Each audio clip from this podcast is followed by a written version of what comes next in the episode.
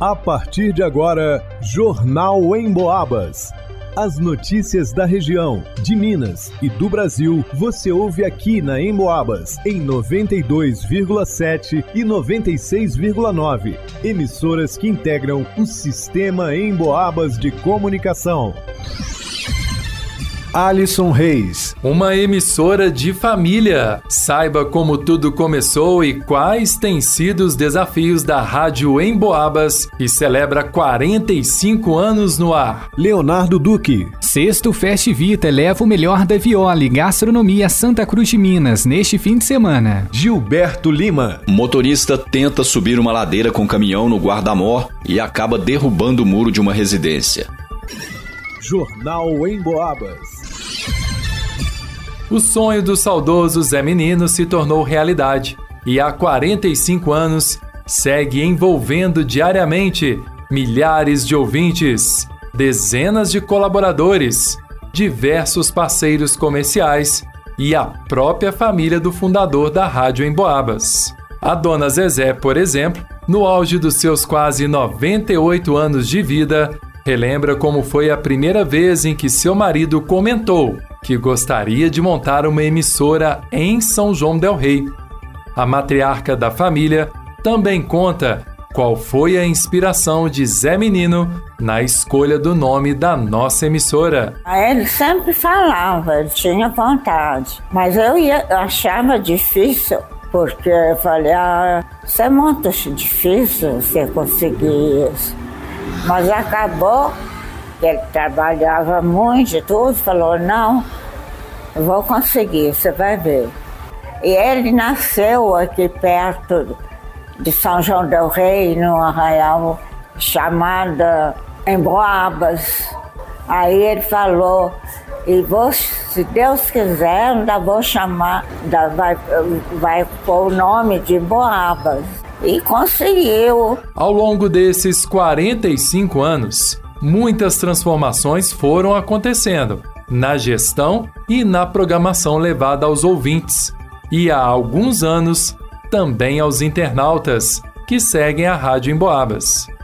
Bruno Mazzoni, neto da dona Zezé e do Zé Menino, atual diretor-geral da emissora, destaca alguns desses desafios e o processo de migração da Emboabas AM 1480 para Emboabas 92,7 FM. Mais informação. Em 2014, é, nós tivemos a oportunidade de fazer a migração das rádios. É, apareceu do governo federal essa oportunidade e nós fizemos o pedido. Aí o pedido começou a andar e em 2016 começou a ter movimentação desse processo. A gente teve que fazer algumas visitas a Brasília, creio que foram duas, para alinhar projetos, alinhar as situações técnicas. E em 2018, no dia 2 de janeiro, a gente conseguiu fazer a, a primeira transmissão né, pelo 92,7, que foi né, a, a nova FM. Nós ficamos seis meses com a 1480 AM ligada, junto com a 92,7 FM ligada.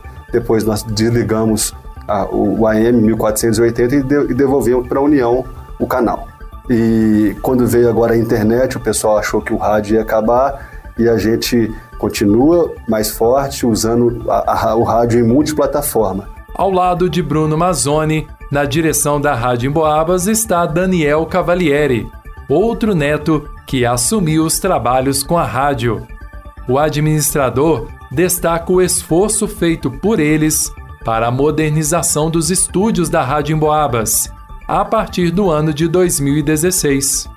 Ele também conta os desafios enfrentados pela emissora durante a pandemia da Covid-19. A gente aproveitou que boa parte da equipe estava fazendo o parte do serviço remoto, né? E a gente começou a fazer um estudo e investimento para estar tá fazendo modernização dos estúdios, aproveitando que o pessoal não estava, a equipe não estava, boa parte não estava trabalhando aqui. Né? Então a gente começou a pensar é, a, a rádio já nesse sentido de futuro aí, que é a rádio multiplataforma. Então a gente começou a modernizar os estúdios, trocar equipamento, fazer todo esse investimento, já preparando para o futuro da rádio aí, que é essa, essa parte multiplataforma. E foi muito complicado porque foi justamente no período de pandemia. Também a gente fez um grande esforço, além desses investimentos, de manter toda toda a equipe. A gente não fez nenhuma demissão, é, mas graças a Deus a gente conseguiu aí finalizar esse processo. Quem também acompanha de perto a história da Rádio Emboabas e da família Zé Menino é a dona Maria Neuza. Há 40 anos, ela é mais do que uma funcionária, uma verdadeira amiga da família e da equipe em Boabas. Gosto de ficar aqui na rádio, né? Fazer as faxinas. E são muitos anos de convivência, é ótimo, né? Estar aqui com eles. São pessoas muito boas. E a rádio também, né? Os funcionários, tudo muito gente boa, né? Os meninos aí, os locutores, são pessoas muito boas, né? Eu gosto muito de trabalhar aqui, porque eu, sou, eu gosto muito de rádio, né? E é esse gosto, essa paixão, essa fé que continua movendo a história da rádio em Boabas. Por tudo isso, nesse aniversário de 45 anos, o sentimento da direção da emissora é a gratidão. Primeiramente, eu gostaria de agradecer a Deus por me dar saúde para continuar tá administrando a, as emissoras, né? Agradecer a minha família aí pelos ensinamentos valores. Agradecer em especial a toda a, a nossa equipe pelo empenho e dedicação de estar tá proporcionando aí para os ouvintes, né, notícia, entretenimento. E a gente só tem a agradecer ao ouvinte, ao anunciante e aos nossos colaboradores por esses 45 anos. E a gente está aqui na, na, direção, na administração, junto com todos, querendo ter mais 45 anos de muita luta e de muita alegria para todos.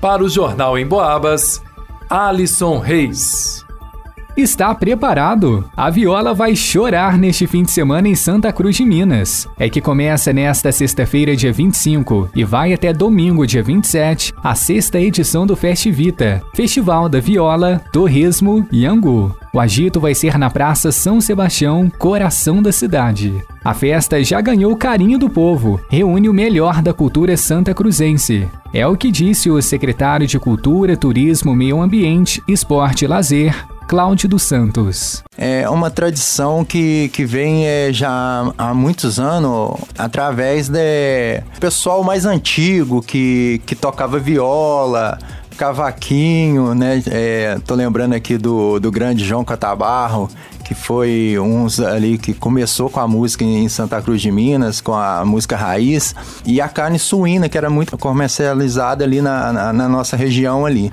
A praça vai receber uma grande infraestrutura, com palco e estandes. Ao longo de todo o evento tem torresminho e angu à vontade para todo mundo. Uma explosão de sabor. E vai ter uma oportunidade tanta para os apaixonados pela gastronomia e para quem deseja aperfeiçoar os seus dotes na cozinha. É que vai ter o workshop culinário com chefes Gustavo e Rafael, Eduarda Braga e Cláudia Oliveira. Os interessados podem, inclusive, conseguir uma vaga na hora do evento. Música também não pode faltar. E vão ter vários shows com artistas locais.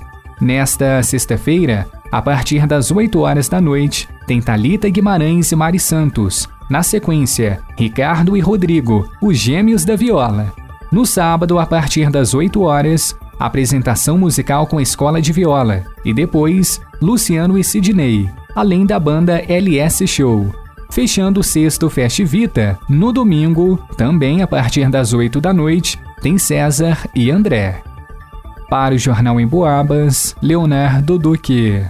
Ontem a polícia militar compareceu em uma rua do bairro Guardamor, em São João del Rei, onde ocorreu um acidente de trânsito sem vítima. Um caminhão de cor vermelha, placa GVJ final 52, que era conduzido por um cidadão de 49 anos, colidiu contra a grade de uma residência. Segundo o motorista, ele conduziu o caminhão pela rua Ana de Oliveira Silva, quando, ao subir uma ladeira, tentou mudar a marcha do veículo, mas a marcha não entrou e o caminhão desligou e com isso voltou de ré e chocou-se contra a grade de uma residência, causando danos na grade e na estrutura da casa. O condutor do caminhão, que mora no bairro Bonfim, assumiu a responsabilidade pelos danos e ficou de acionar a mão de obra necessária para reparar os estragos.